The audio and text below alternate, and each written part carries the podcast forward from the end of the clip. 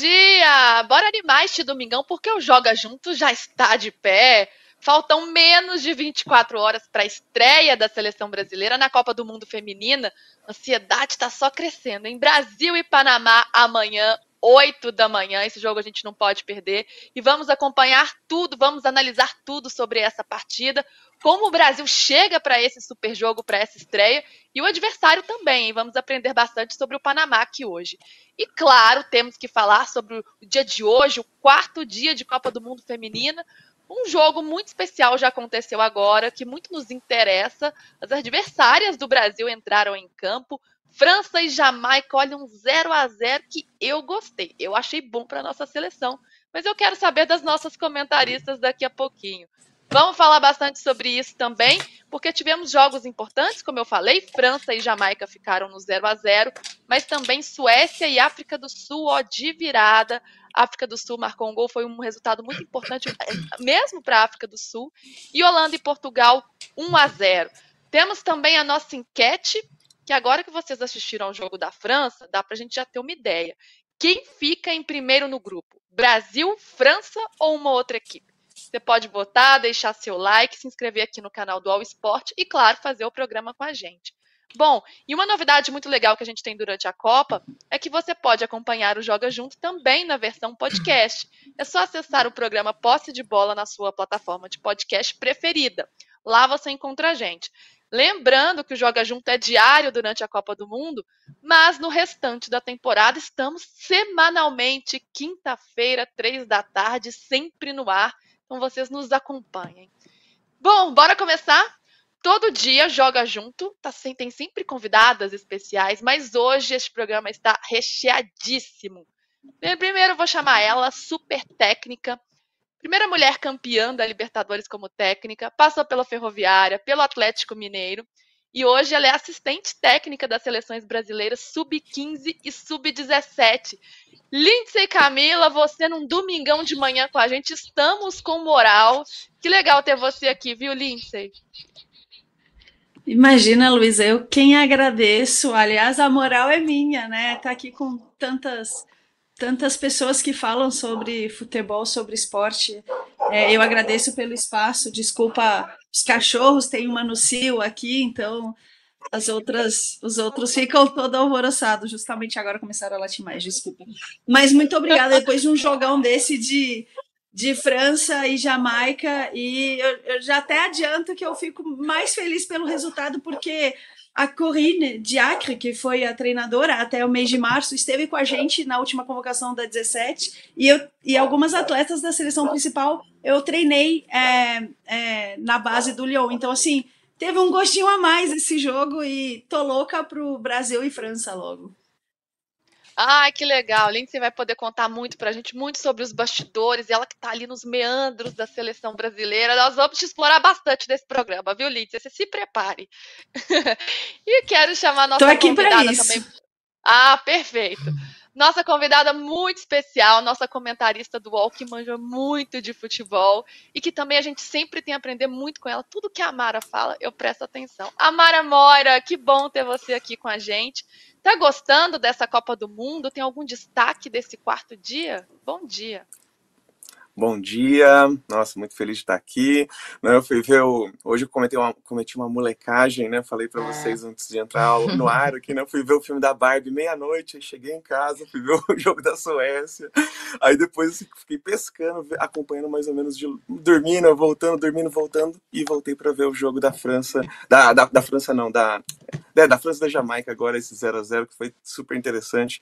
Mas eu tô super empolgada, né? Acho que esse dia foi interessante porque não teve pênalti, é um primeiro dia sem pênaltis aí, pra, porque tava rolando pênaltis e eles estavam definindo partidas, né? Então, de alguma forma, estavam sendo super importantes para a gente conseguir abrir os placares. A gente vem de outras Copas em que tinha é, placares muito elásticos, e agora a gente está vendo o como tá ficando difícil marcar gol. Então, as goleiras vão se desenvolvendo e tá ficando muito maravilhoso acompanhar isso nessa Copa do Mundo. Mas Mas a minha grande alegria de estar presente, acompanhando e podendo participar aqui também da, da cobertura é uma Copa que nunca foi tão LGBTQIA+, como antes. Assim. Então a gente tem aqui uma quantidade gigantesca de atletas que assumiram publicamente que fazem parte do, do, do Vale Encantado. Né? A gente tem técnicas, né? a própria técnica da, da seleção brasileira, a Pia.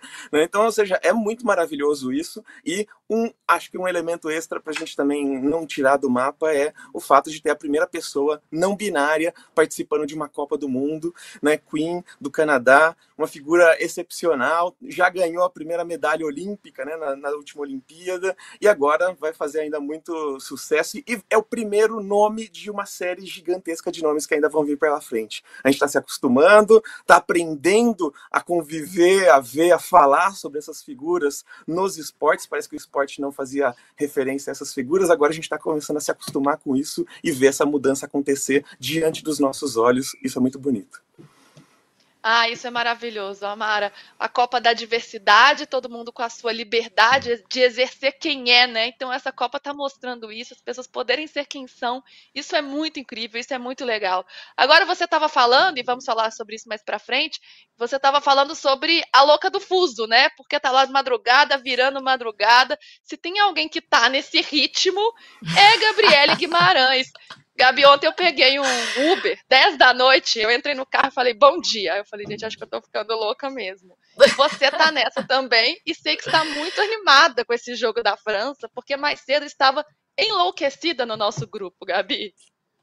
Eu tava, tava agitada, estou oficialmente iludida ainda mais, que eu tava esperando uma vitória bem larga da França, não foi o que aconteceu. Primeiro bom dia para você, Lu, para todo mundo que tá aqui com a gente na live, acompanhando, para todas as nossas companheiras aqui de programa. Aliás, que tela linda de novo, cheia de, de gente talentosa, de mulheres importantes. E eu achei o jogo interessantíssimo, o empate 0 a 0 que na verdade não representa o que foi o jogo, porque foi muito agitado. A gente vai falar dele dele mais pra frente, mas aos 45 minutos eu tô na casa dos meus pais hoje, por isso o cenário diferente esse é o quarto da Gabi mais novinha. E aí eu enlouquecida na sala, falei, meu Deus, essa bola aos 45 minutos bate no travessão, bate na trave, não entra.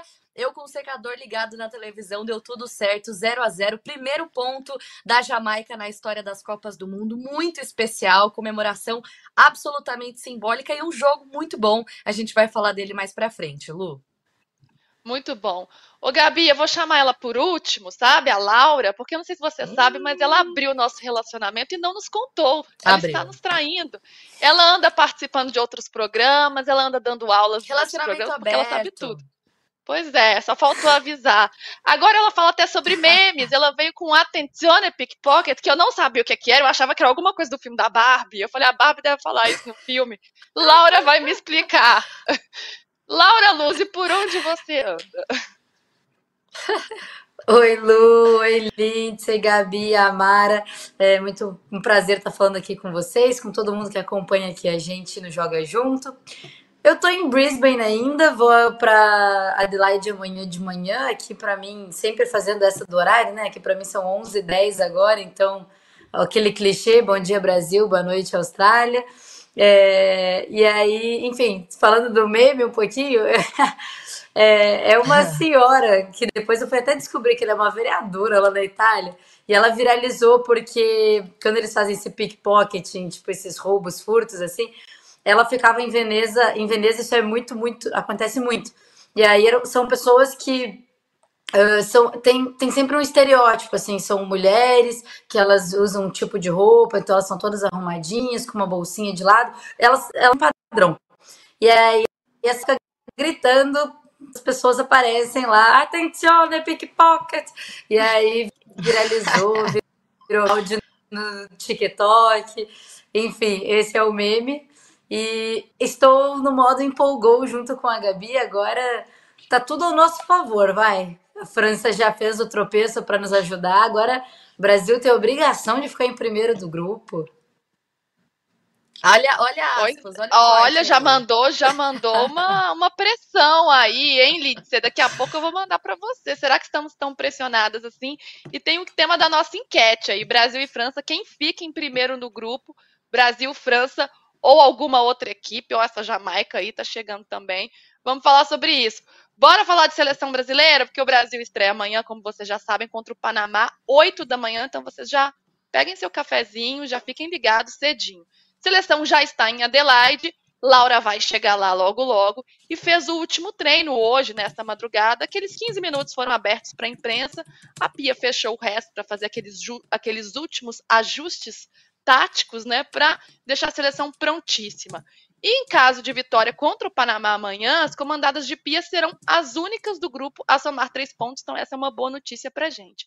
É, a gente está acompanhando aí ó, as imagens da seleção viajando, indo para Adelaide, jogadoras passando aí no estilo, e aí elas foram para Adelaide para fazer esse treino.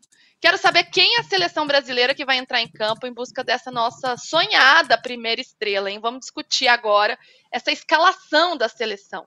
Vamos lá, não sei se temos um, um, campinho, então vou falar aqui mais ou menos como a gente esboçou. Olha, temos, a gente é chique demais esse programa, gente, tô chocada. Letícia no gol.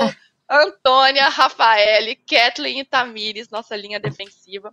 No meio de campo, Luana ou Duda Sampaio, é uma das dúvidas que esse time da Pia tem. Ari Borges, Carolyn, Adriana, Debinha e Geise na frente. Geise ou Bia Zanerato é outra dúvida dessa equipe da Pia. Porque nos treinamentos, como a gente já vem falando no Joga Junto e você deve acompanhar, ela alternou a Bia Zanerato com a Geise no ataque, a Geise vem levando vantagem. E no meio também essa disputa entre duas, entre duas jogadoras do Corinthians, mas Luana tem tido mais chances. Lindsay, você, quero sua opinião, mas também suas informações de bastidores ali, o que, que você andou ouvindo, as fofoquinhas. Rádio Peão tem em todo lugar, tem certeza que na seleção também tem. Será que vamos assim enfrentar o Panamá, Lindsay? Então, eu sinto te decepcionar, mas a gente estava em convocação. A, a Sub-15 e a Sub-17 veio num ritmo diferente. Então, o que vocês sabem é o que a gente sabe, infelizmente. Mas é, é, é a, a, suposta escalação, é, né, eu acho que, é, pensando em Geise ou Bia, tem que ver o que a, o que a Pia vê como melhora em, em, em, relação a Duda Sampaio ou a Luana, ela vê a experiência, né? Duda Sampaio, primeira Copa, Luana já jogada, jogadora que jogou em, em, PSG, jogou na, na Noruega, e entre a Geise e a Bia Zanerato tem isso também, né? Da, da experiência da Zanerato ali sendo uma canhota, a força física da Geise. Eu, eu gosto muito desse meio-campo, não é ficar em cima do muro, mas tem, existem os lados diferentes, mas eu acho que a gente está bem servida aí, né? Tanto o meio como as extremas, é, tanto Geise como Bia são duas atacantes muito fortes. É, a Bia com uma experiência maior, canhota, podendo cortar mais. É, eu, eu, infelizmente, o que eu tenho de notícias, de repente, é o que vocês têm. Queremos sua opinião também, mas acho que você fez uma, uma análise muito bem, assim, é, bem interessante sobre o que muda né, de uma para outra, o que, que a Pia deve analisar neste momento. E pensando nesse ataque de Geise ou Bia Zanerato, Amara, você conhece bastante Bia Zanerato, né? Por algum motivo que eu não sei qual. É, mas é uma jogadora artilheira que tem uma capacidade de criação muito grande também e muito forte fisicamente, chama muita atenção como, como a Bia ela se destaca diante das outras jogadoras pelo, pelo porte físico que ela tem. E uma jogadora que vem sendo fundamental para o Palmeiras nas últimas temporadas, embora tenha chegado agora na Copa com problemas físicos, né? Sofreu um pouquinho nessa reta final agora até a parada do Campeonato Brasileiro por conta disso. Como é que você vê Bia chegando agora? E entre Bia e Geise, você escalaria quem para esta estreia, Amara? Bom, né, eu é, é, fui tirada do armário aqui.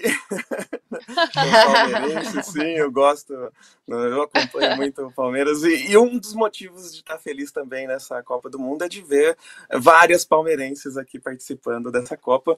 Né, a Bia no, no, pelo Brasil, né, mas pela Argentina a gente também tem duas jogadoras, tem a Benítez e tem a Yami.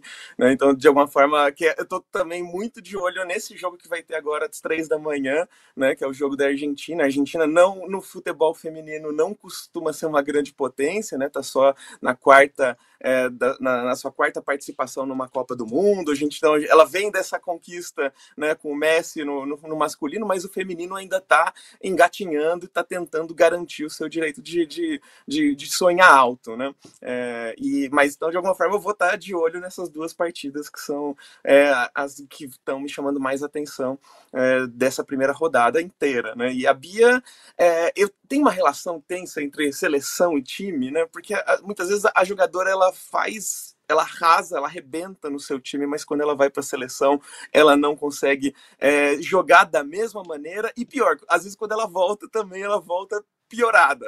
Então, a gente, eu, eu, tô com. Às vezes eu, eu, eu, acho muito maravilhoso ter uma jogadora do meu time é, disputando na seleção, mas fico sempre preocupada também como é que meu Palmeirinhas vai ficar depois disso. E eu acho que ela não tem conseguido render a mesma coisa que ela tem, tá, em função das lesões, em função de não estar tá no seu melhor é, estado físico, mas de alguma forma também tem essa questão, né? E aí, por conta disso, não tô acreditando que a Pia vai apostar na Bia nessa primeira estreia, nessa estreia do Brasil na Copa do Mundo ou não. Mas vou estar de olho ali, acho que em algum momento do jogo ela vai acabar entrando. E a, eu lembro a Mili falando um dia, né, que ela aposta que um dia a Bia Zanerato vai ser a melhor jogadora do mundo. Estou muito nessa expectativa também. Tenho essa vontade de ver isso acontecendo, porque faz bastante tempo que o Brasil não tem uma melhor jogadora. E acho que, quem sabe, a gente não consegue fazer a Bia arrebentar pelo Brasil e voltar a dar esse gostinho pra gente. É, estamos todos nessa torcida. Laura e Gabi, já era algo que a gente via trazendo essa boa observação que a Mara fez sobre como a Bia ainda pode render mais na seleção brasileira. Né? A gente acompanha ela no Palmeiras, sabe de tudo que ela é capaz de fazer, o potencial que ela tem, mas talvez a gente ainda espere um pouquinho mais para ela ser titular dessa seleção, Laura. E as dúvidas estão por aí, né? O que a gente pontuou Acho que é essa seleção que vai com essas duas questões, mas Luana e Geise levando vantagem neste momento. É isso aí, Lu, a gente tem falado, a gente até falou ontem também justamente sobre isso, sobre a Bia não apresentar no, na seleção exatamente o que ela faz no Palmeiras. Talvez também pela forma de jogar no Palmeiras, uh, ela, ela não faz essa, um, estão lá na frente, né? Ela arma mais as jogadas, conversa mais com o meio de campo. É, sobre Luana e Duda Sampaio, acredito que a Luana volante, acaba que a gente montou aí o nosso campinho num 4-3-3, mas a Pia joga muito num 4-4 com a Adriana uh, voltando, né? Fazendo ali a, a, a linha, completando a linha de quatro no meio de campo.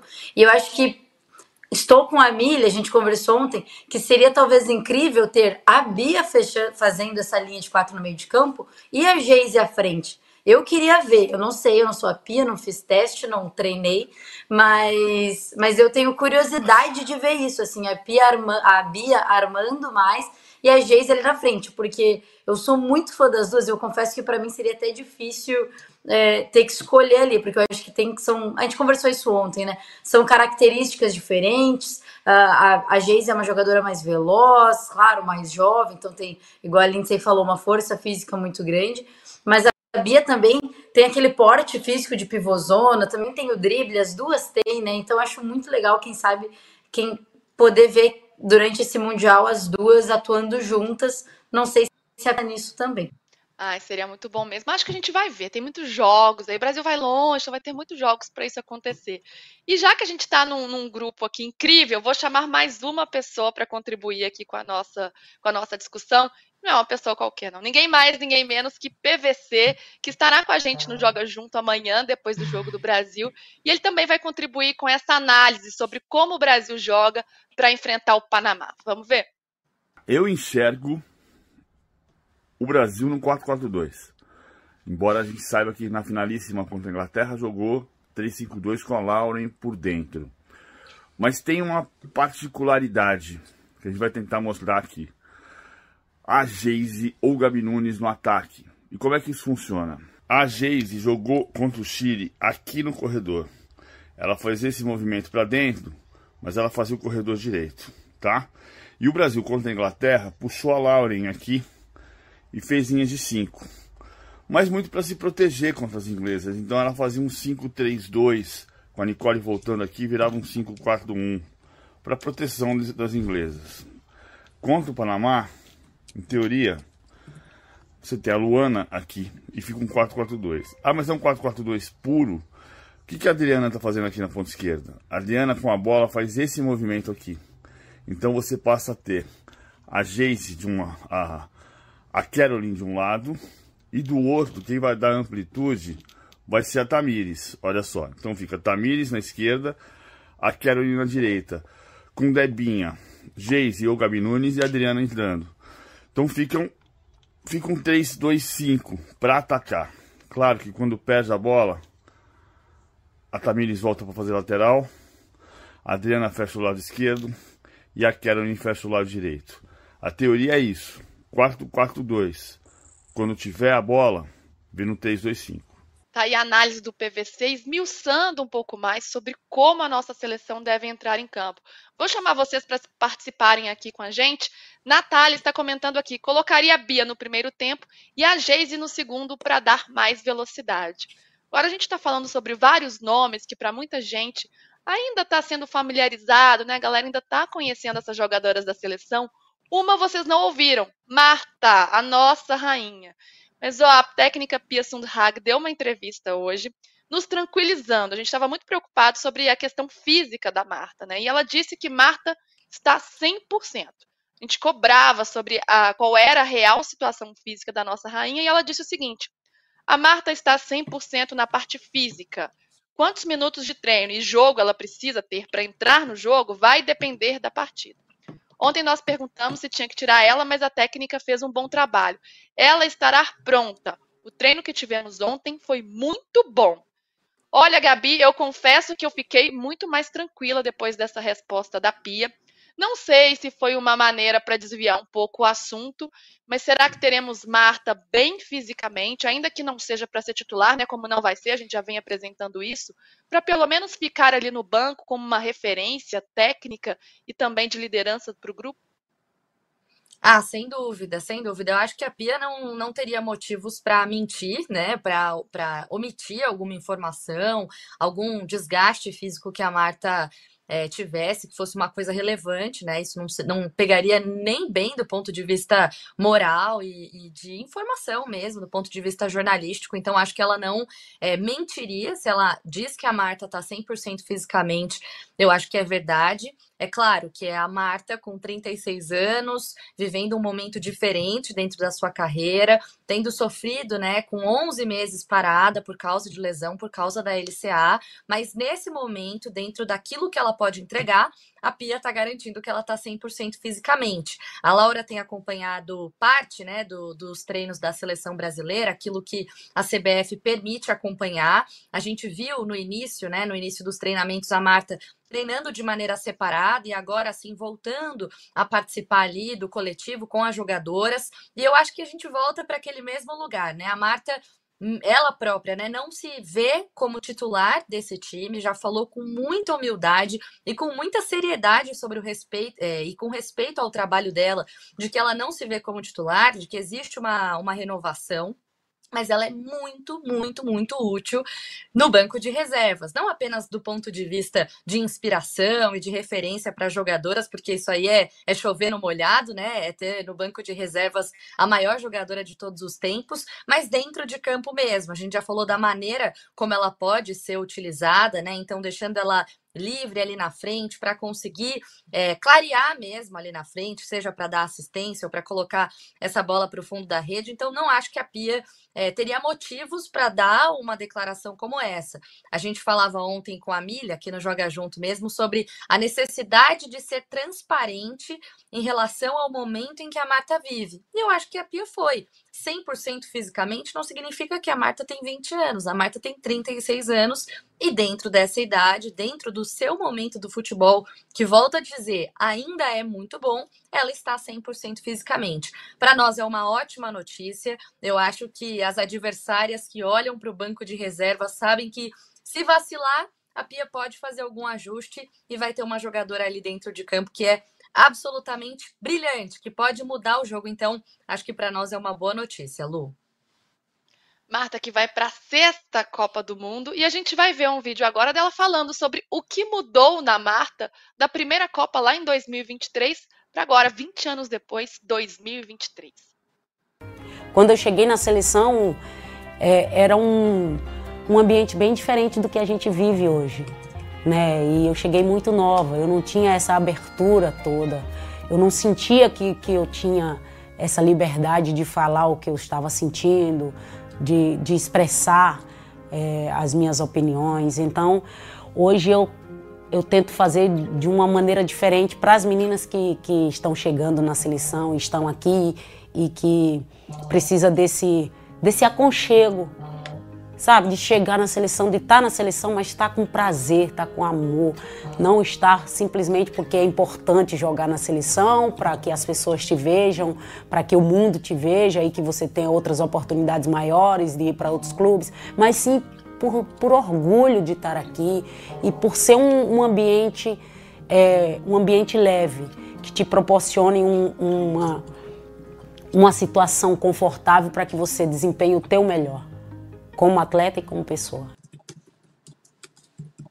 Ah, ela fala tudo, né? Maravilhosa a Marta dando essa declaração que mostra essa como ela se desenvolveu, né? Como ela é, a personalidade dela, além de tudo que a gente vê em campo. Bom, espero que a gente possa vê-la mais minutos do que a gente está pensando e imaginando. Mas agora quero falar do adversário do Brasil, do, do Panamá. Lindsay, já vou jogar para você, porque a gente viu a análise que o PVC fez ali da seleção brasileira. Queria saber se você concorda com essa forma de atuar diante do Panamá, um adversário que é frágil, mas que se desenvolveu nos últimos anos Será que é a melhor, é a melhor, o melhor espectro para a gente enfrentar o Panamá, o nosso adversário de amanhã? Uh, eu concordo em, em, partes com o PVC, mas eu acho que uh, quando o Brasil tem a posse de bola, eu acho que o diferencial nosso né, é o improviso. Então, muitas vezes, quando a Ari sobe, quando a Caroline sobe, porque a Caroline ela joga mais à frente, né? Então, ela tá jogando um pouco, na seleção, ela tá jogando ali como uma uma segunda volante, uma meia. Então, eu acho que quando o Brasil tem a posse de bola, acaba que elas se movimentam bastante, né? E eu acho que isso contra equipes como uh, Panamá ou propriamente a França, a gente viu hoje, é, é, o que vai fazer diferença, essa flutuação das nossas duas meias, vamos assim dizer, né? Tanto a, a Caroline como a tanto a Caroline como a Ari Borges são duas atletas que conseguem fazer bem essa chegada lá na frente então eu acho que assim é, a gente tem que é, é, ruim falar isso porque acho que a única equipe que conseguiu é, fazer saldo nessa primeira fase foi o Japão num jogo inesperado, né? Porque quando a gente pensa em França e, e, e, e, Jamaica era algo que se eu tivesse em algum bolão eu apostaria num 5 a 0 aí antes de assistir o jogo. Mas eu acho que o Brasil vai pensar assim nesse sentido de atacar bastante, de fazer essa flutuação e eu acho também que a Geise é, começa o jogo no, no lugar da, da, da Zanerato. É, acho que a Pia, ela, ela, como foi dito né, agora há pouco, ela fez essas mudanças, mas a, ela não muda. Eu não vejo a Pia tirando as convocações, mas eu não vejo a Pia mudando o plano de jogo diferente dos treinos. Ela treina aquilo que ela vai jogar. Então, se ela tem treinado todos esses dias com a, muito mais tempo com a Geise, acredito que vai ser a Geise pela força física, pela imposição ali, justamente pela, pela, pela, perdão, pelo Panamá, que é uma equipe que tem muitas meninas que, que, que estudam nos Estados Unidos, né, que, que vêm de faculdades americanas, então são fortes fisicamente também ali atrás. É legal a gente entender um pouco mais sobre o Panamá, porque é um país estreante em Copas, também nunca disputou uma Olimpíada, e a liga lá ainda está em processo de profissionalização. Começou lá em 2017, só tem sete anos.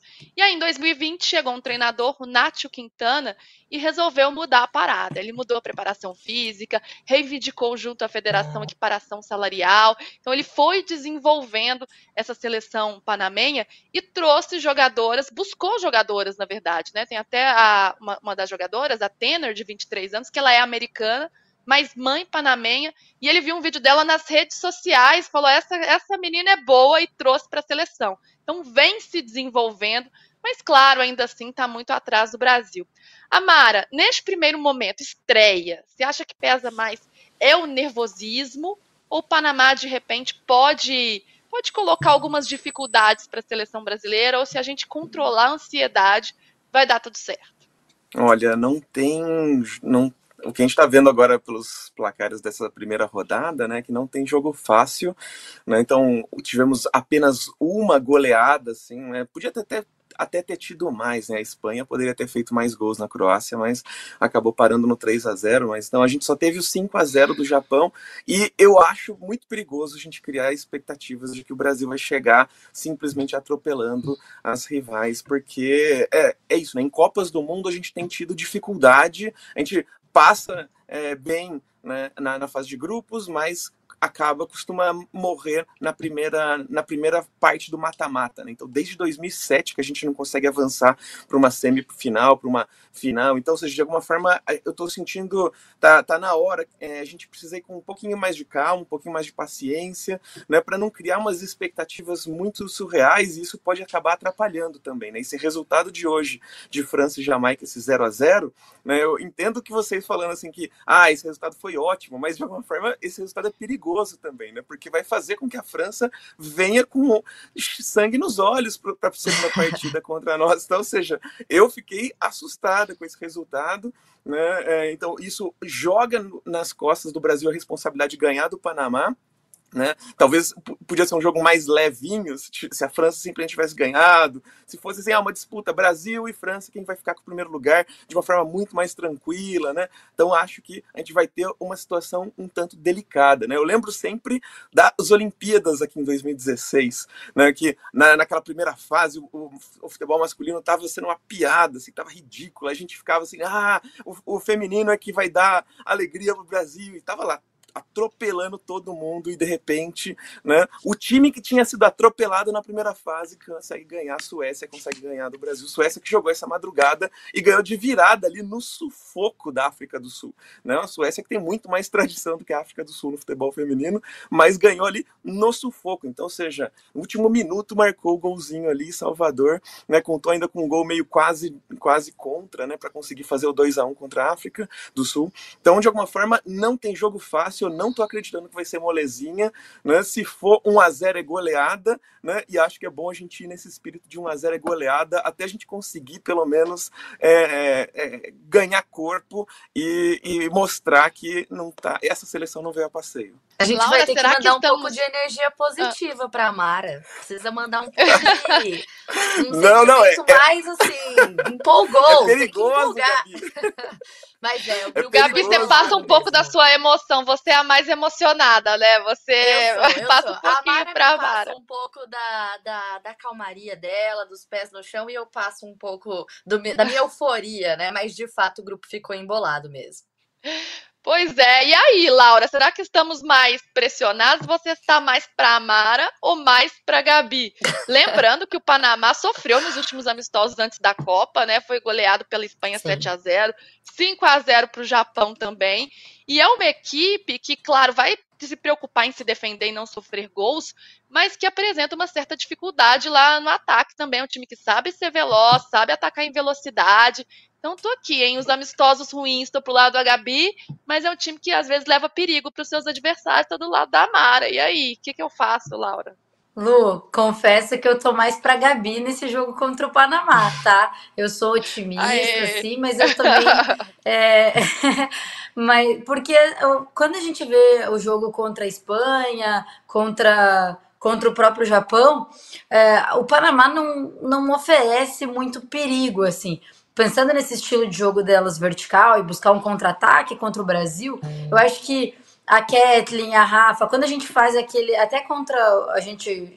Brasil, né? Jogou contra o Chile, a gente via ficando a Tamires e mais uma zagueira, subia Antônio, sabe? E eu, eu acho que elas trazem uma solidez defensiva, já falei isso antes, muito muito consistente assim para o Brasil mesmo. Eu acho que esse contra-ataque rápido não vai ser um grande problema para a gente. Meu maior medo é a bola aérea, a princípio da, Bia, da Pia também, porque durante os treinamentos, né, como a gente já conversou aqui, ela treinou bastante, e eu acho que essa não é uma arma tão forte do Panamá. Então eu tenho muito, men muito menos medo do Panamá do que da própria França, a gente viu.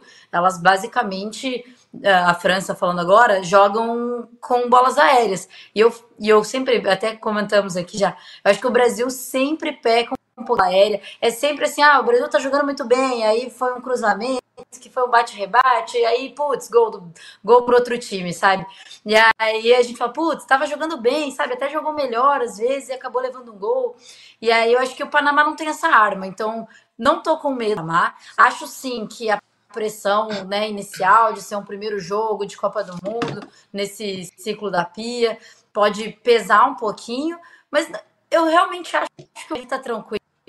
Então, acho sim que o Brasil vai fazer essa estreia, vai tirar esse peso. E aí sim, contra a França, apesar do resultado ruim contra a Jamaica, não acho que a gente pode entrar pensando que a França tá mal, pensando que a França não é aquela França que a gente enfrentou em 19. De fato, não é. Mas aí uma França muito perigosa e aí sim que tem a arma principal contra o Brasil, que é a bola aérea, ao meu ver. Pois é, e, é algo que a seleção vem treinando bastante, como você tem apontado, né? Então, essa bola aérea aí, vamos vamos estar tá mais azeitados chegando lá, hein, Laura? Agora, tem uma personagem muito importante dessa história que o Brasil vem traçando,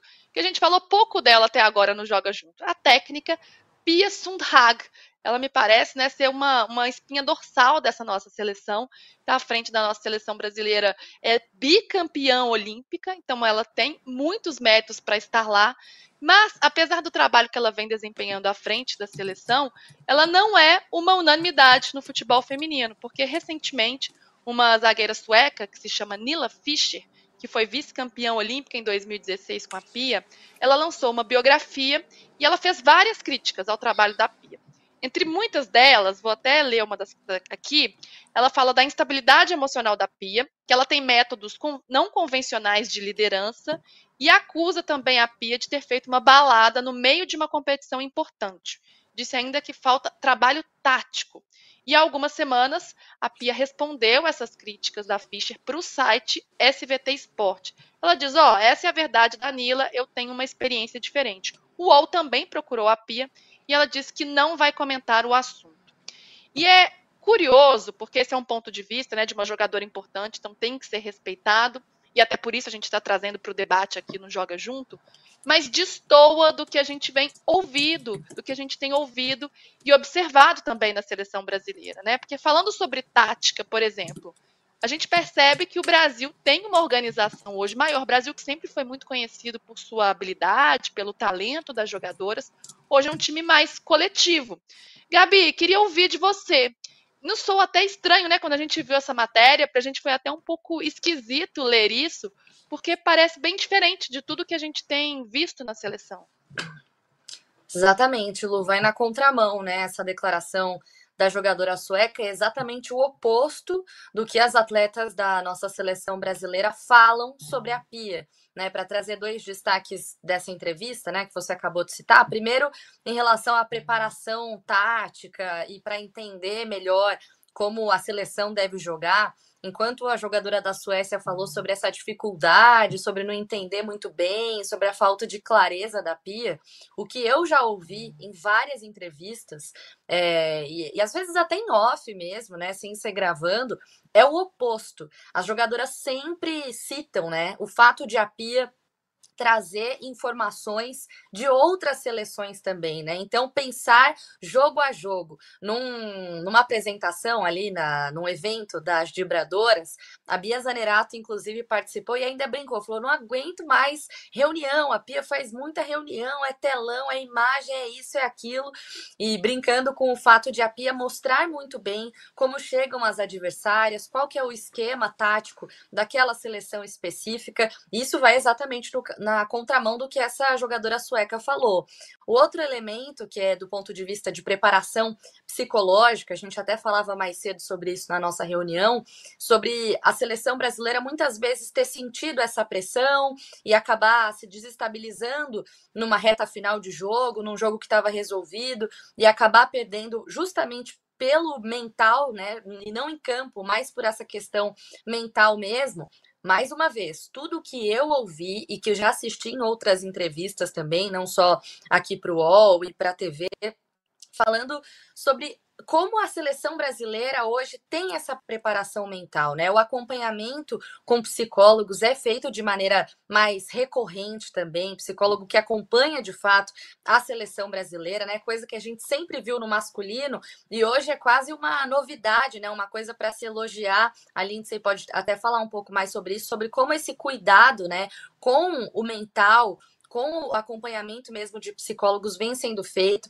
A Pia mesmo fala sobre o mental das jogadoras em quase todas as suas entrevistas, né? As atletas falam em mentalidade vencedora e eu acho que é exatamente o que a Pia tenta passar para elas. Então, é uma entrevista curiosa, vindo de uma jogadora que foi vice-campeã olímpica com a Pia, é um contraponto ao que a gente vem ouvindo. A prática, o resultado, a gente só vai ver durante a Copa do Mundo efetivamente, mas o que a gente ouve de fato e mais de uma vez das nossas jogadoras é exatamente no caminho contrário, Lu. Pois é, e aí é muito interessante a gente ouvir a Lindsay, que está ali dentro da, da seleção brasileira. Lindsay, o que, que você observou de mudanças desde a chegada da Pia. Porque em campo a gente pode observar um time com uma solidez defensiva muito maior, né? um time mais pragmático, mais organizado. E essa questão emocional que a Gabi tocou é um ponto, uma tecla que a Pia sempre bate e as jogadoras também falam sobre isso, que é um aspecto que a nossa seleção chegou a pecar em alguns momentos. Né? A gente chegou a perder jogos importantes na nossa história por conta desse lado, desse lado emocional mais fragilizado que, que você já observou de mudanças na nossa seleção desde que a Pia assumiu? Eu vou falar de um lado onde eu não estava presente, mas eu pude assistir é, alguns jogos. Eu vou até vou linkar com o que a Luísa falou é, sobre as bolas aéreas. Nós fomos eliminadas muitas vezes. É, foi, foi, a Luísa quem falou, né? Se eu não estou errada. Foi a, a Luísa quem falou. Se a Laura, me perdoe. Tem tanta Laura. gente aqui, não se preocupe com os nomes, viu? Somos cinco aqui, Somos tá tantos eles. Somos, somos cada, aliás, somos cada vez eu... mais, né? Cada vez mais mulheres ocupando espaço. Então, Exato. errar nome não tem problema nenhum. Isso é que é importante. Me, é. me desculpe, me desculpe. Então, eu vou linkar a é. parte psicológica com as bolas aéreas. É, nós fomos eliminadas em. Na, vou, vou, trazer Copa do Mundo de 99, um cruzamento onde a gente tem um erro, gol do adversário, Brasil eliminado na Copa de 99. 2000, disputa de terceiro lugar ou semifinal, bola aérea no segundo pau, Prince faz o gol é, na, na, disputa terceiro e quarto. Na, na, semifinal, a gente toma um gol de bola aérea também dos Estados Unidos. 2004, a gente perde para os Estados Unidos numa bola aérea. Ou a Copa de 2003 também, que a gente é eliminada pela Suécia, bola aérea. Então, assim, eu vou linkar a bola aérea, a, parte psicológica, até chegar é, na, na, na final de 2004, onde a gente está na frente contra os Estados Unidos troca-se a árbitra e o Brasil acaba. É, não acho que é, é, proposital, era uma equipe muito jovem. É, as meninas que estavam na época era uma, era uma seleção muito jovem, tinha até Kátia Silene, tinha outras atletas de renome também, mas a gente acaba ficando mais instável durante o jogo e acaba perdendo a final é, da medalha de prata contra os Estados Unidos. 2007, final da Copa do Mundo, quem vai bater o pênalti? A melhor do mundo, a Marta. Contra uma Alemanha, a Marta não perdia pênalti. Isso a, a gente, nós estávamos melhor. Isso acaba com a equipe ficando um pouco mais instável. Tem muitas histórias de problemas é, em preparação, muitas histórias que a gente ouve de ex-atletas, de meninas que estavam lá. Dessa parte psicológica mesmo, dessa parte de instabilidade que a gente tinha.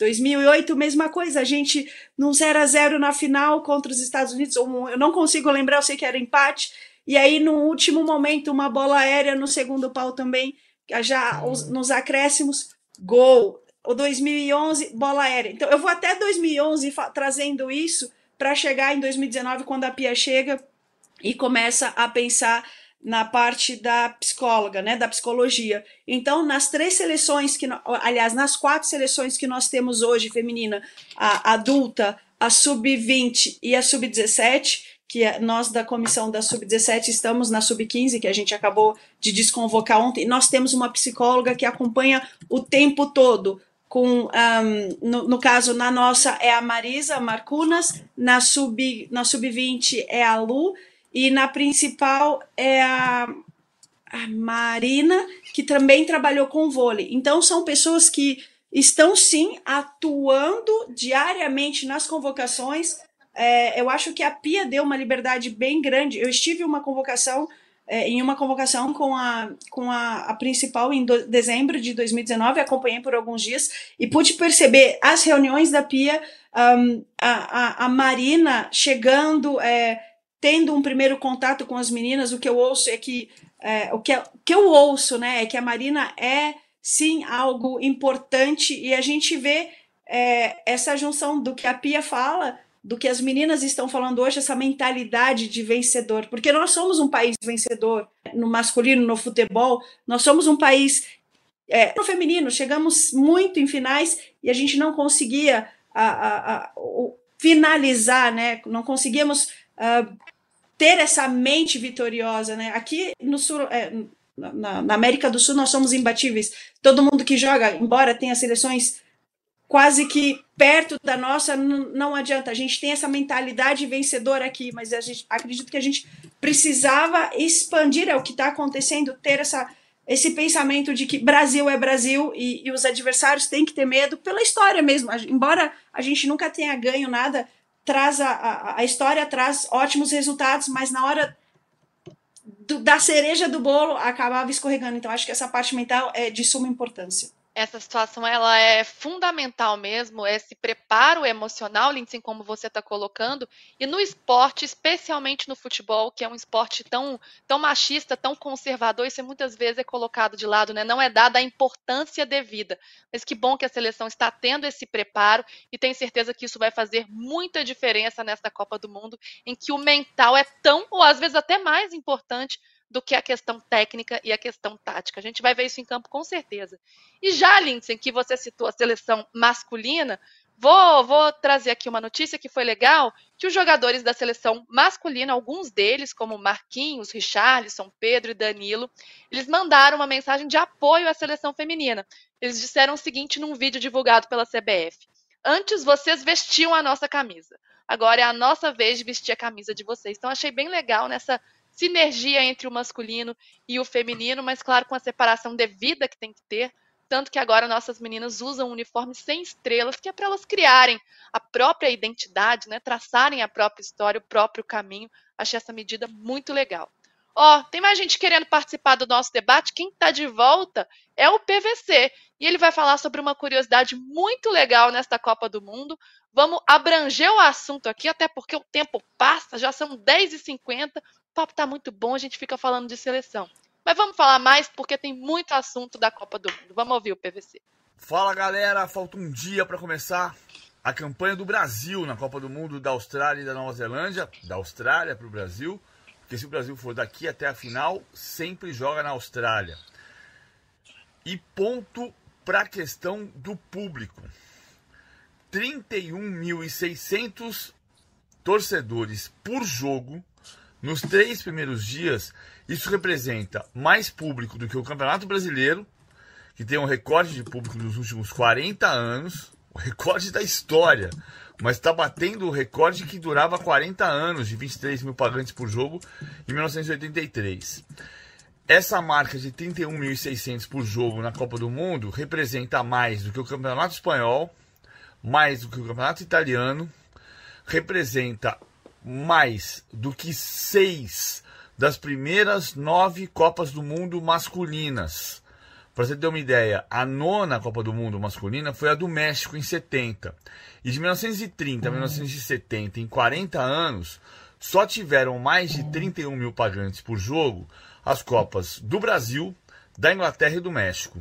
Então, olha que conquista incrível é o público na Austrália e na Nova Zelândia. E claro, a gente imagina um público bom para assistir a estreia do Brasil nessa segunda-feira contra o Panamá. Público sensacional é daí para cima. Mas também não tem como o público não gostar, porque estamos tendo jogos interessantíssimos, como foi França e Jamaica hoje pela manhã. Um jogo que muito nos interessa, porque são nossos adversários no grupo. E olha, foi 0 a 0 Quem não viu o jogo pode até achar hum, 0 a 0 placar chato. Nada disso. Foi um jogo agitadíssimo lá e cá. A Jamaica até levou mais perigo para a França do que se esperava. E depois, quando a França assumiu o controle do jogo, foi para cima. Jamaica se segurou, que se segurou, viu? E garantiu um ponto super importante para ela no grupo. Primeiro ponto da história da Jamaica em Copas do Mundo. Amara, sei que você ficou animada com esse jogo. Eu não sei se preocupada, não sei se é bom ou ruim para o Brasil. Eu estava achando bom, agora vocês já me deixaram confusas. Amara, como você viu esse empate entre França e Jamaica? Bom, é, não, acho que eu só queria, só posso fazer um comentarinho sobre a questão da pia antes, não? Que, é, Você pode tudo, Amara. Estudando um pouco, uh, indo atrás de um pouco da conhecer a história dela, né? Uma das coisas que eu fiquei fascinada foi justamente, né, que na sua infância ela, ela também foi uma jogadora, né? Mas para ser jogadora ela precisou também lutar contra a própria estrutura machista que impedia meninas de poderem jogar. E aí, né, na sua infância é, é algo que eu não sabia e descobri recentemente, né? Que ela precisou fingir que era um menino para poder jogar com os meninos quando ela era ainda criança, né? Então, ela, e aí ela adotou o nome de Pelé né? Então, Pelé é, é, foi o nome que ela adotou para se passar por um menino para poder jogar futebol né, nesse, nesses primeiros contatos dela com o futebol, até que só a partir dos 11 anos ela conseguiu começar a jogar é, no futebol feminino mesmo. Né? Então, ter. E isso porque estamos só da Suécia. Né? No Brasil a coisa foi ainda mais catastrófica, mas é, é só essa experiência né, mostrando um pouco né, de todos esses desafios né, que, que mulheres é, vão enfrentando para poder é, participar de, dessa grande desse grande espetáculo fazer fazer essa grande festa também né? E aí também eu mencionei no começo da, da minha fala né que eu fui ver o filme da Barbie e é também muito simbólico que o, esse filme estreie no dia que começa a Copa do Mundo feminina, né? Porque a Barbie de alguma forma é aquela a encarnação daquela daquele ideal feminino que de alguma forma impediu também que mulheres pudessem jogar futebol durante tanto tempo. Né? Então a necessidade de ser uma Barbie, não poder se machucar, não poder se desenvolver fisicamente, porque isso vai fazer com que mulheres pareçam homens, percam a sua feminilidade, né? Então, ou seja, são questões muito que estão muito conectadas, são trazidas no filme. O filme não é, é o filme eu, eu achava que o filme ia ser terrível, eu achava que era um grande enlatadão, até fiquei surpreso em alguns pontos, mas de alguma forma eu vejo uma conexão muito forte entre eles. Queria até depois saber um, uma palhinha de vocês, que, que, como é que vocês pensam essas questões, porque é um filme que está refletindo sobre isso, tá?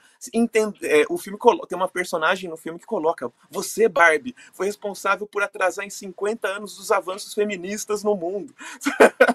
e aí, então, vocês já estão discutindo isso ali, né? E aí, essa, é, esse filme estreia no dia que começa a Copa do Mundo, essa boneca que é uma referência tão forte pro universo feminino, né? E então é, é interessante a gente pensar sobre essas questões todas, né? Então é a Pia se passando por menino para poder jogar futebol, né? Esse medo, né, de que mulheres ao se profissionalizarem no esporte, elas vão se masculinizar e perder seus atributos femininos. Então, músculo não é algo considerado feminino na nossa cultura machista. Isso é terrível, como se mulheres não tivessem músculo, como se o músculo de uma mulher não pudesse ser bonito, não pudesse ser feminino, né? Então isso tudo são coisas que é, é, é, é maravilhoso estar tá vendo uma Copa que está sendo acompanhada, que está tendo recorde de público, né, que está sendo transmitida tem todos os jogos transmitidos, então para a gente poder acompanhar, né? A Casé TV está tá é, transmitindo todos os jogos, então estou podendo ver todos os jogos, né? Isso tudo é algo que me deixa muito feliz, assim, né? E, e sem contar essa questão, né, da presença LGBT, né? 13% de atletas LGBTs assumidamente LGBTs, nem estamos falando das que ainda não se sentem confortáveis ou que simplesmente não querem externalizar a sua é, presença ali no Vale Encantado, né, desse mundo todo especial aí. Então, e, e, com relação ao jogo, França e Jamaica, né, então a gente esperava essa goleada da França, é, a Jamaica é, segurou firme. No final, assim, parecia que ia sair um gol a qualquer momento, assim como a Suécia conseguiu um golzinho chora, chorado ali contra a África do Sul também nessa madrugada. E é, não aconteceu, a Jamaica marca o seu primeiro ponto, e eu acho que isso joga uma certa pressão ali para cima do Brasil, porque o Panamá, olhando para esse jogo, vai falar: opa, se a Jamaica conseguiu empatar com a França, será que eu também não consigo um pontinho aqui contra o Brasil? Né? Então, de alguma forma, eu, tô, eu fiquei preocupado, assim, acho que esse empate é, complica um pouco. Eu preferia que a gente tivesse simplesmente disputando só Brasil e França, as outras é, seleções fossem meras meras coadjuvantes, a questão fosse só o saldo de gols, né? Mas eu acho que isso vai, vai dificultar um pouquinho as coisas para o Brasil, sim. Mas continuo acreditando, só que acreditando no 1 a 0 né? Eu estou é, esperando baixo para não me frustrar. A Amara, você trouxe uma, uma discussão muito relevante. Ainda não vi o filme da, da Barbie, mas estou doida para ver. E acho que a Barbie ela tem esse simbolismo, né? E traz essa discussão de machismo, femini, feminismo, que ao mesmo tempo que ela é uma boneca muito empoderada, né? Que tem diversas diversas profissões, e ela é protagonista em relação ao namorado, tem toda a discussão sobre a forma física e, e, real que ela tem.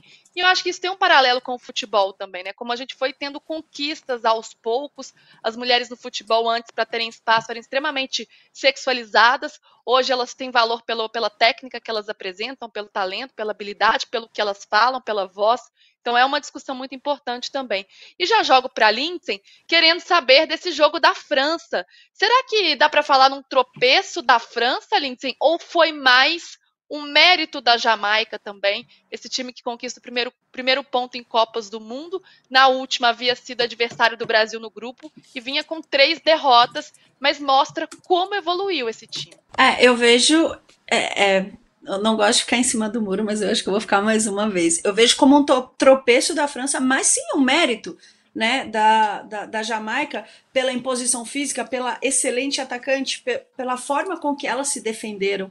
É, eu vejo que a seleção francesa, no primeiro tempo, não teve um padrão do que era a França, e nem é para defender a Corine, porque ela saiu, eu acho que ainda tem resquícios de Corine ainda nessa equipe, porque a França, ela sempre se deu muito bem com, com as bolas aéreas, mas não era um jogo em si somente de bola aérea, né? Ela conseguia fazer muitos gols levando essa bola para o fundo, com as atacantes cruzando para trás, né? Porque a, a Le Sommer é, é uma atacante de área muito interessante, tem a Magri, que quando vai para o fundo consegue cruzar bem essas bolas para trás, acabou perdendo a Cascarino também, que era, é, do um lado era a, a, a Mel, do outro era a Cascarino, e que elas conseguiam fazer muitas essas bolas é, jogadas para trás. Os gols da França eram muitos, eram muitos nesse sentido. E eu vejo que essa mudança tática acaba atrapalhando, porque a França ganha, é, ela perde, se eu não me engano, ou empata o, o, penúltimo jogo, e ela ganha da Irlanda. Foi da Irlanda que elas ganharam de 1 ou 3 a 0. Mas foi um jogo assim em que terminou o primeiro tempo jogando muito mal. Então, isso já é uma realidade da troca, porque eu vou defender até eu como eu vou me defender como treinadora trocar a treinadora antes de uma Copa do Mundo, porque algumas atletas contestaram. Vou até trazer um outro ponto, é, até onde é importante, já linkando com a Pia, né? Existem duas versões: existe a versão da Pia e a versão da atleta. E, e já na seleção francesa ou na própria espanhola, que as meninas queriam é, é, se manifestar contra o treinador. Então, acho que a gente tem que ter um entendimento muito importante de quem está por trás, né, dos diretores, das pessoas que estão por trás. Porque se todas as atletas começar a não gostar do que é feito, do que é dito, e sacar, né, entre aspas, a treinadora há três meses de uma Copa do Mundo, eu vejo que o resultado é esse. Né? a, a, a a, imposição que a França tinha, ok, não é a mesma equipe, tá sem a Catoto, tá sem a Cascari no atacante, existe essa mudança, mas a gente não vê uma França apostada é, ali atrás, a, a, defensiva, como sempre faz com a Wendy, dependendo de quem está do lado da Wendy. Então a gente vê que taticamente, né, quando está sem a bola, não é uma, a mesma equipe. Então eu vejo essa, eu vejo essa diferença já, o primeiro ponto na França.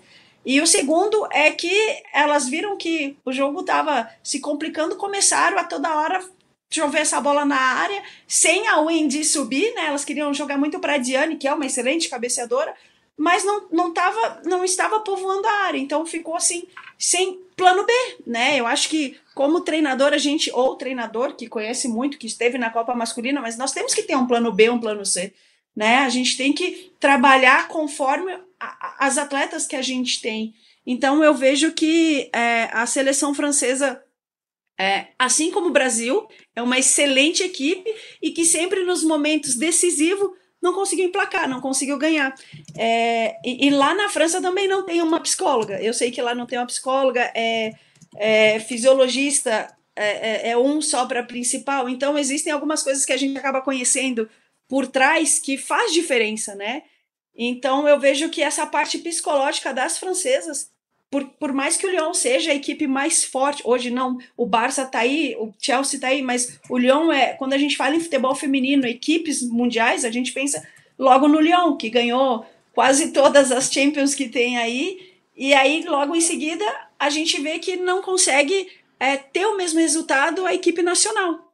Então, é, é, eu acho que essa parte psicológica, assim, de, de seleção vencedora, diferente do que tem o clube francês, acaba atrapalhando no desempenho em mundiais ou nas Olimpíadas. Para mim, as Olimpíadas de 2016, quando elas são eliminadas, ou na última Euro, quando elas são eliminadas também. Então, acho que a questão psicológica, mais uma vez, faz diferença com grandes equipes e grandes jogadoras. E essa questão psicológica que a Lindsay está falando deve ter um peso ainda maior diante desse ciclo conturbado que a França viveu desde, desde a última Copa para cá. A gente tem na nossa cabeça que a França é uma potência e ela chega como uma das favoritas. Aquela eliminação ainda fica buzinando na nossa cabeça, mas foi um ciclo muito difícil, né? A França perdeu jogadoras importantes, como o Henri, que fez o gol que eliminou o Brasil, Cascarrinot, né? Também a a, a Rio, já falei, a Catotô, a Cascarrinot, jogadoras importantes a França perdeu neste ciclo e teve uma troca de treinadores também. A técnica anterior, que tinha problema de, de entendimento, de relacionamento com as atletas, chegou o Hervé Renard, que é um técnico que foi da, da seleção da Arábia Saudita na última Copa do Mundo masculina inclusive venceu a Argentina de Messi, surpreendeu, mas que está no início de trabalho, fez poucos jogos ainda sob o comando dessa seleção.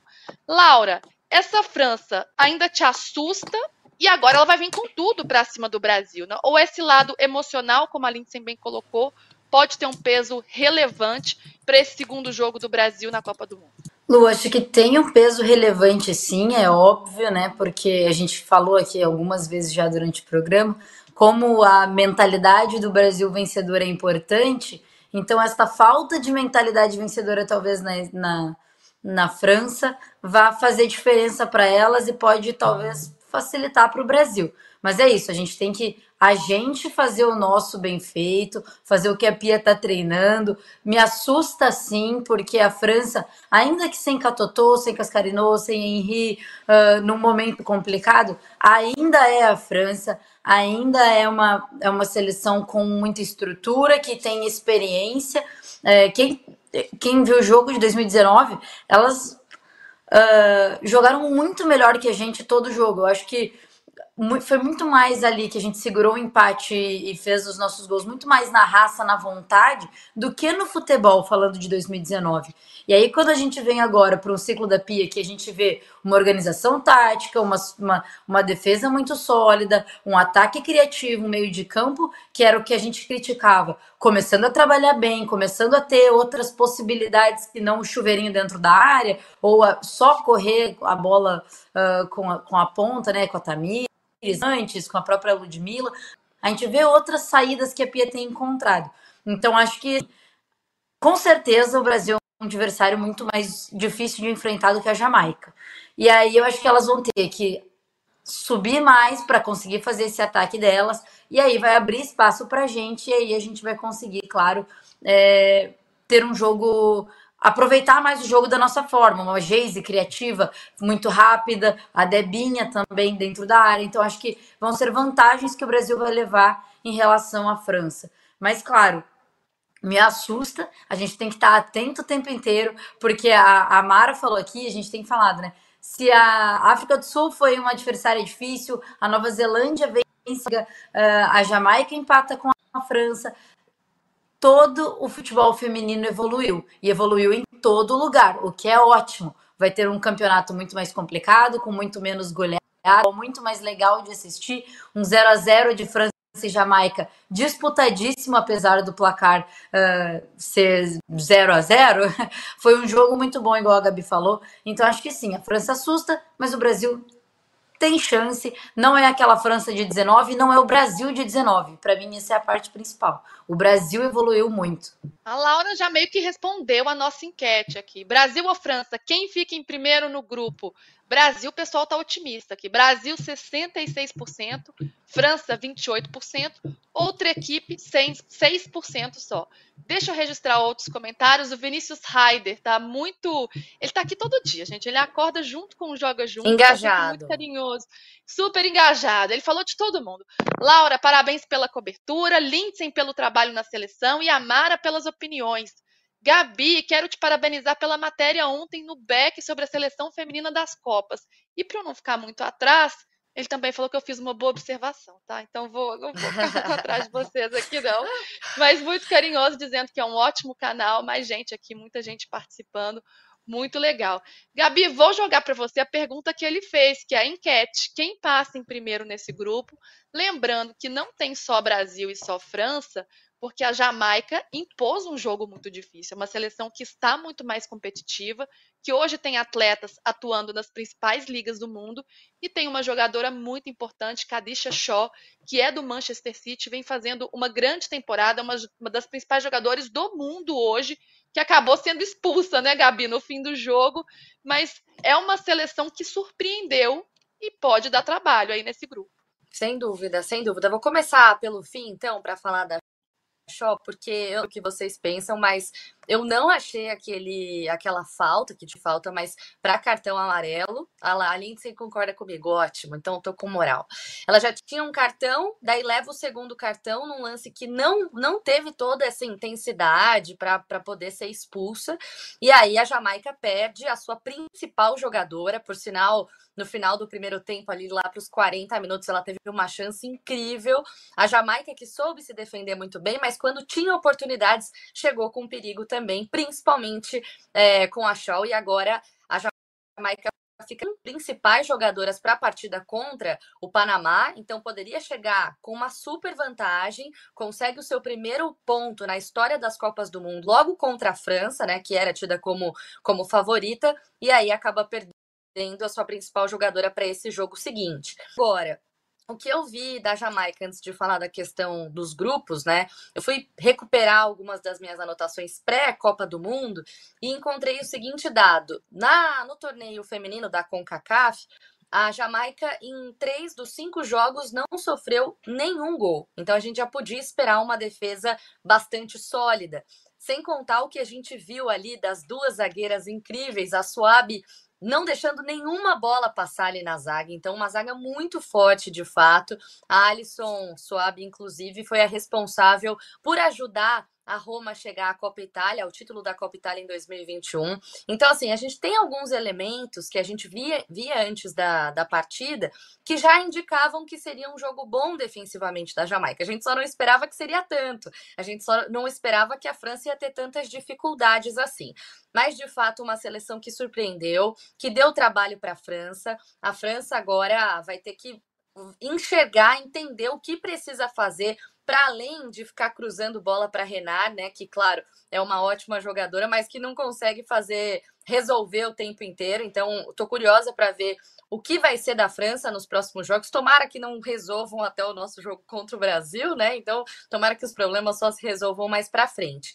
Em relação ao grupo, para fechar, a gente precisa lembrar que o Brasil está no grupo F, claro, com a França, Jamaica e o Panamá. E aí o cruzamento é com o grupo H, que tem Colômbia, Alemanha, Marrocos e Coreia. A gente falou sobre isso ontem, sobre a importância de ficar no primeiro lugar. Eu acho que o grupo com esse empate vai ficar um pouco mais embolado, mas esse desafio que a gente vai ter contra o Panamá, na minha opinião, não é dos mais difíceis. 1 a 0 já dá três pontinhos na tabela, viu, Amara? Por isso que eu já estou empolgada.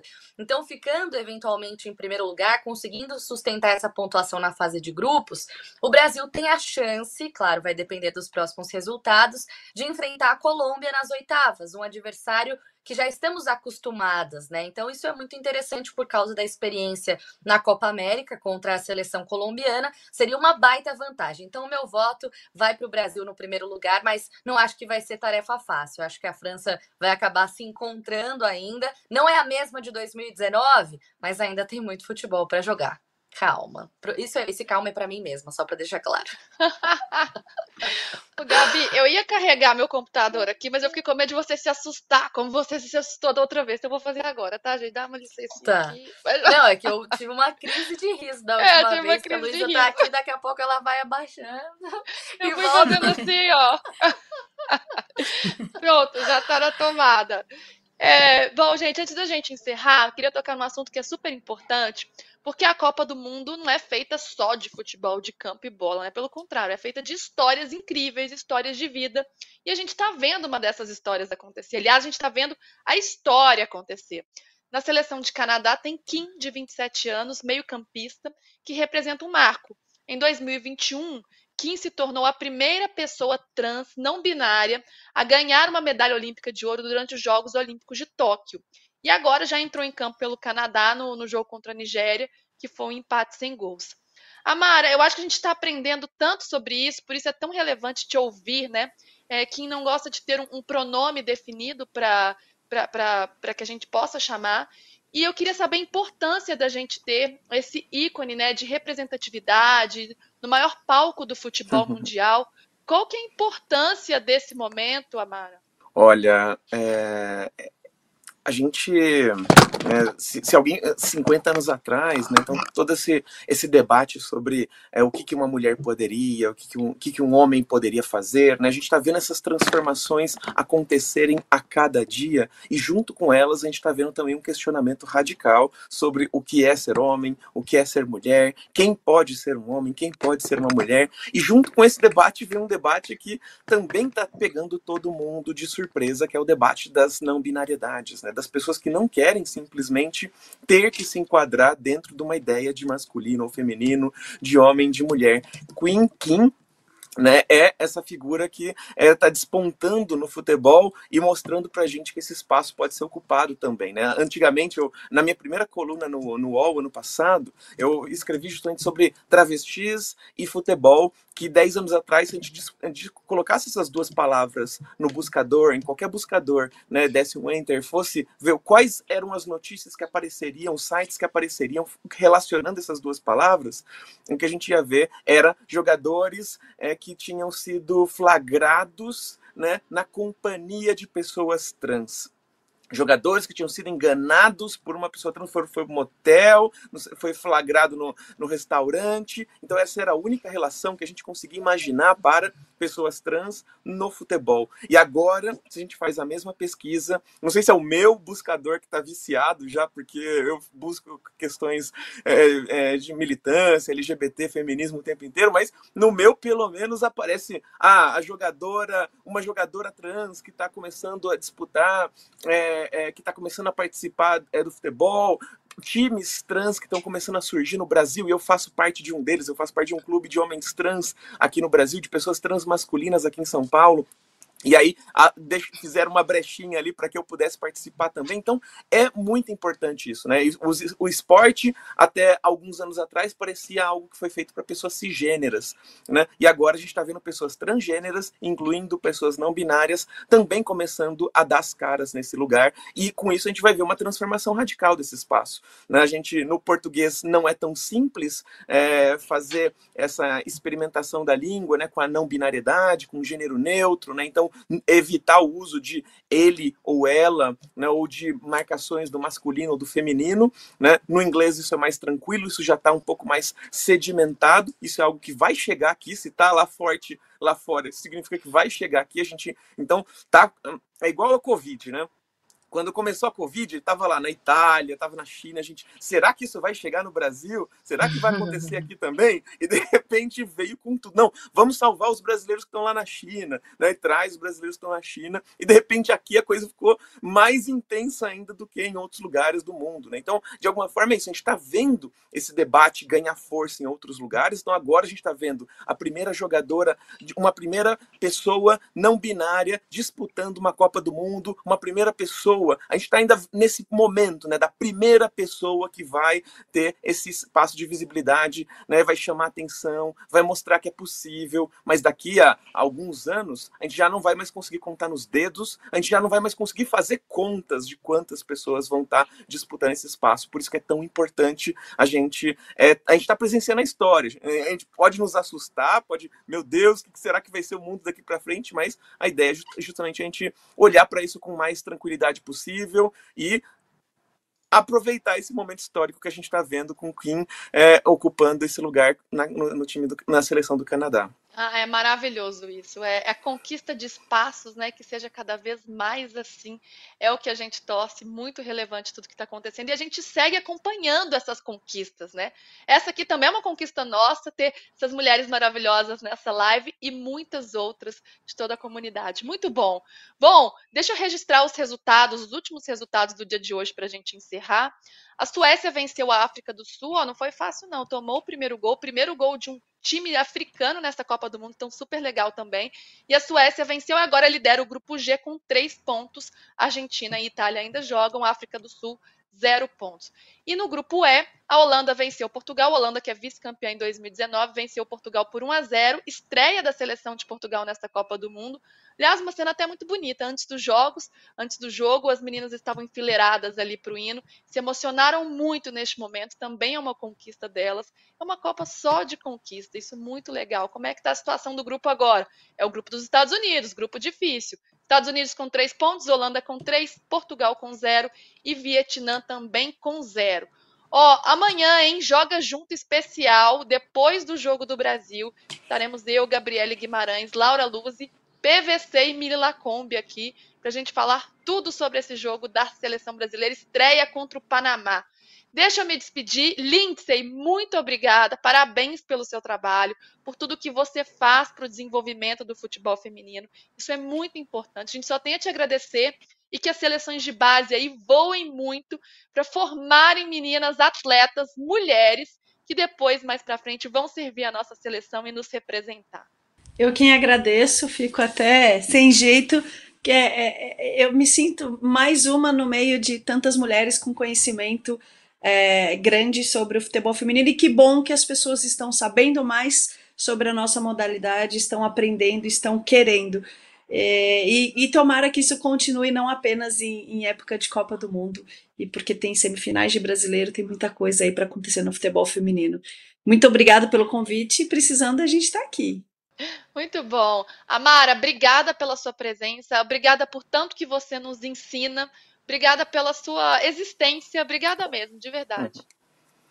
Ah, não, eu que estou feliz de estar aqui. Eu gosto de estar aqui no futebol feminino, porque aqui é questão LGBT, não é tabu. A gente pode falar sobre isso. Inclusive, em algum outro encontro que eu for participar aqui, vão querer falar um pouquinho sobre as fofocas, né? Porque as fofocas do meio LGBT aqui, de ex que entra no lugar da. é muito maravilhoso. Isso também só tem no futebol feminino por enquanto. Né? Então, acho que a gente vai poder contar boas histórias a partir dessa Copa também, pensando nessa questão. Estou muito feliz, muito obrigada pelo convite. Muito muito obrigada por estar aqui com vocês, por aprender com vocês também. Eu gosto de estar em espaços que eu aprendo e posso colaborar de alguma maneira. Beijos. Muito. Tem fofoca, mas também tem muito romantismo. A Fran participou com a gente esses dias e ela falando da Andressa Alves, coisa mais linda, assim, né? Provas de amor, declarações. A gente vê muito amor por aqui também. Gabizoca, beijo, até amanhã, hein? Ansiedade vai, vai passando com o tempo, vai aumentando, não sei o que, que vai acontecer amanhã. Vamos esperar. beijo, Lu, beijo, meninas. Muito bom estar com vocês mais uma vez. Amanhã, quem estiver nessa live tem que estar de verde amarelo ou azul, no máximo. Tem que estar dentro da paleta da seleção feminina, tá bom? Até amanhã, foi muito especial mais uma vez. E demais ouvir a Lindsay e a Amara aqui, convidadas de ouro. Muito obrigada. Laura, você é a mais privilegiada de todas. Você estará lá, em loco, acompanhando a seleção brasileira ao vivo. Lu, estarei com. Já é hoje para mim, tá? Já mudou o dia aqui, então já estou no dia do Jogo do Brasil, já estou de ah, azul. Já tá mais perto então feliz. que a gente, Laura. Dá, se já tá no dia, já dá a sensação de estar tá mais perto. Tá chegando, chega antes da é... Austrália o jogo do que aqui. Com certeza, mas estarei de verde e amarelo, perto do estádio, então vamos ver se vai ter torcedor lá, vai ter já já tá, já recebi aqui no WhatsApp lugares que os torcedores aqui estão se juntando. Então vou trazer tudo isso aí para a gente ver também. E é isso, agora é estreia do Brasil, rumo à nossa primeira estrela. Laura, é, você tem que mandar foto das suas meias no grupo. Vou esperar, viu? Pé bem quentinho, pelo amor de Deus. É. não, mas é só contra, contra a França, não? Mas se for amanhã tá. eu mando também, não tem problema. Eu tenho mais de uma Melhor garantir. Aqui. Melhor garantir, melhor garantir. Tá bom, pode deixar. é, Laura, desse ano vai ser diferente, vai ser a sua redenção. Porque, para quem não sabe, Laura estava na eliminação do Brasil para a França na última Copa. Então agora a pressão sobre ela tá grande, sobre a seleção é grande, sobre Laura é maior ainda. Laura, mas vai dar tudo certo. Eu sei, tenho certeza disso. Grande beijo, viu? Só pra gente registrar o último comentário do Vinícius, que me deixou muito feliz, todas nós, né? Vocês me viciaram, acompanho vocês todos os dias. Um ótimo domingo, um ótimo domingo para vocês também. Amanhã joga junto depois do Jogo do Brasil. Tchau, tchau, gente.